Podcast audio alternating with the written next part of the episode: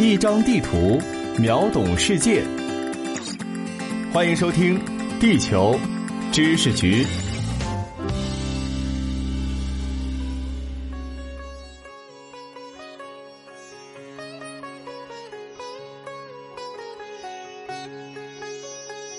大家好，欢迎来到地球知识局，我是零零五号地球观察员长虹。今天我们来说说印度啊，这个仪式感满满的国家。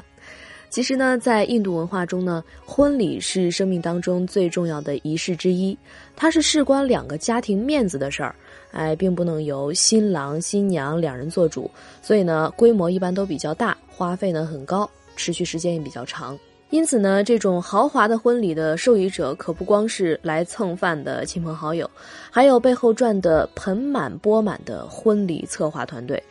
据会计和研究公司毕马威二零一七年的估计，印度的婚礼产业年产值约五百亿美元，居世界第一。但当疫情封锁期间呢，豪华婚礼没有市场的时候，事情或许就不一样了。如果一对普通的印度青年男女情投意合有意结婚，那么办婚礼的日子至少提前半年就已经被定下来。此时呢，要举行一个订婚仪式。正式订婚宴上啊，有一个有意思的仪式：婆罗门祭司先念祈福的经文，女方亲人向男方家人身上撒米，女方父亲宣布将女儿送给男方，并将圣献、水果、鲜花和一些衣物赠与男子。祭司还会在男子额头上点红点。订婚仪式结束后，到结婚的这段时间，预订酒店、新婚物料的准备、结婚形式的确定、宴请宾客事项等等，都要安排妥帖，跟我国大同小异。不同的是，很多印度家庭会在正式的婚礼前举办好几场派对或者是招待会，目的是告知大家这对新人啊，真的要结婚了。而在这种预婚派对上，对于爱歌舞的印度人来说，舞蹈自然是重中之重。双方家庭会给客人们安排各种宝莱坞式的舞蹈，越有钱的家庭啊，搞出的花样越多，甚至会请知名演员来助兴。像2018年，印度首富穆凯什·安巴尼的女儿伊莎·安巴尼的预婚派对持续了一周，天后碧昂斯都到场献唱，实在是羡煞旁人呐。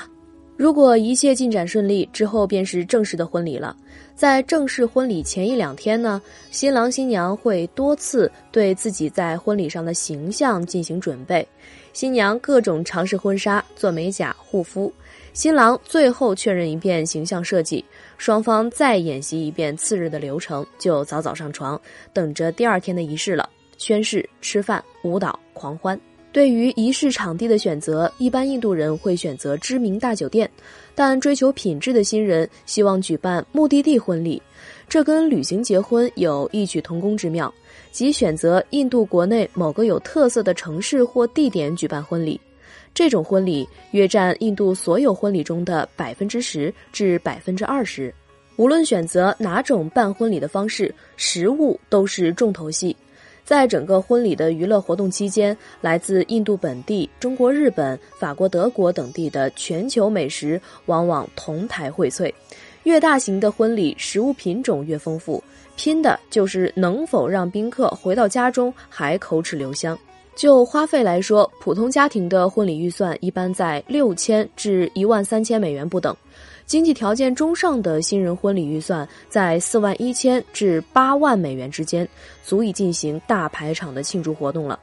考虑到完整且盛大的婚礼也是彰显自家地位的炫耀手段，所以富裕阶层在办婚礼上更是毫不吝啬，十万至一百万美元之间是常见区间。而此前请到碧昂斯的那位大腕，为女儿的婚礼整整砸了一亿美元。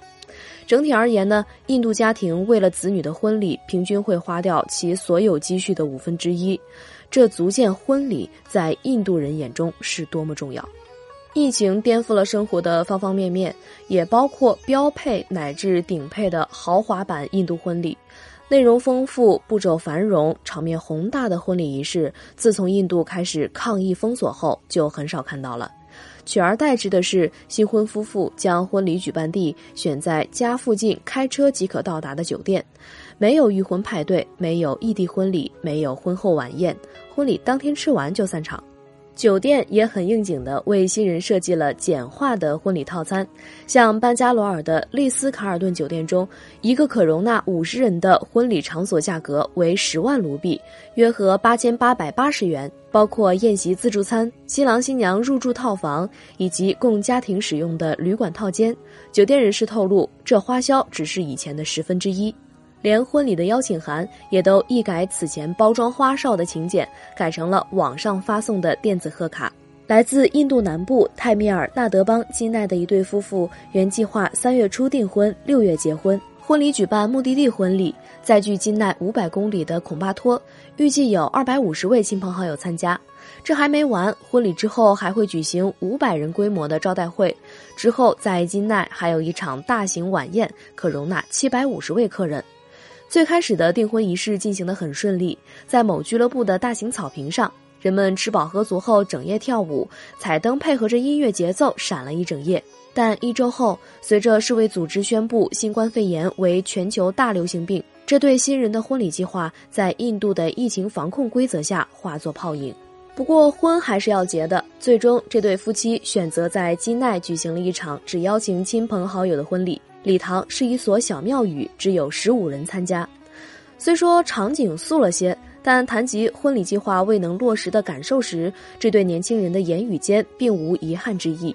本来对于年轻人来说，婚礼的快乐有最亲密的人分享已经足够，而且在婚礼规模缩小后，最后只花掉了原始婚礼预算的百分之二十，省下来的钱用于之后婚姻生活的日常开销，太香了。也因此，很多怕麻烦、佛系的年轻人特意将婚期提前到封锁期间，疫情成为了他们说服父母省钱的最好借口。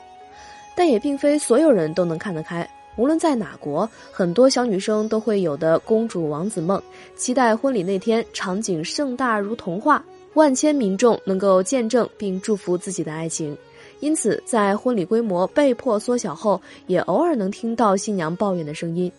我本期待在那人生中最重要的一天，身穿酒红纱丽，手戴花朵装饰，在一千人的注视下向他走去。结果最后，整场婚礼才十八个人。在万物皆可线上化的今天，也有些看得开的年轻情侣把婚礼搬到了线上。这对场地的要求更低，只要一个直播间，一位司仪，全世界都能在屏幕前为其送上婚礼祝福。总体而言，对于新人们来说，婚礼规模的缩小、步骤的简化，或许是件好事，既省钱又省心。唯一不成遗憾的遗憾，就是没能满足上一辈人讲究大排场的虚荣心，以及盘踞在印度社会阴魂不散的传统气氛。但是对于对婚庆公司、礼仪策划、装饰公司等婚礼服务业的从业者来说呢，婚礼规模缩小带来的打击可是致命的。举个例子，先前的新人可能会想要大型花冠拱门来布置婚礼现场，而这种门动辄需要二十多个人来安装。但眼下更多新人追求简化仪式，全现场所需的花朵装饰甚至只要五六个人就能布置完成。需求锐减之下，很多婚庆公司和婚礼策划公司都开始了低谷期。一家精品花卉和礼品零售商，疫情爆发之前呢，生意一切正常。但随着迷你婚礼的增加，公司客户在逐渐减少，能够从每场婚礼中获得的收入也断崖下跌。这一切导致的结果是，这家公司已经破产。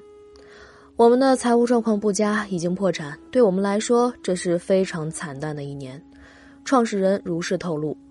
比起惨来，婚庆首饰公司也有话说。印度人一直喜欢黄金珠宝，但今年整体经济不景气，金价又位于超高水平，已经赶走了一批客户。加之如今精简婚礼盛行，印度人暂时对首饰也没那么看重了，对轻巧实用、性价比高的珠宝的需求攀升，因此珠宝商们也遭遇了沉重打击。面对这种情况，坐以待毙是下下策，直面困境，努力挣扎，等待风暴过去才是正解。对于婚礼团队来说，目前来看，既然婚礼的规模大不了了，那就只有从增加婚礼的元素、提高婚礼品质、加强婚礼创新下手来多赚一些钱。比如让婚服更贵一些，一些婚礼策划机构竭力向新人推销设计师款、联名限量版婚纱和礼服，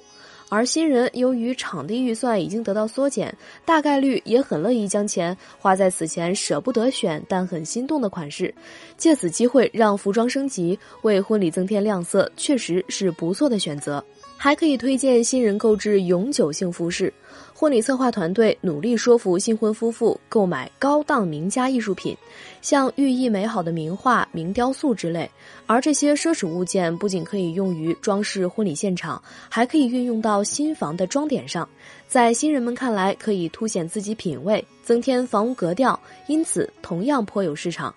总之，为了这个生命中特殊时刻与场合，只要婚礼办得出彩，很多新人其实也不会吝惜多花那么一些钱的。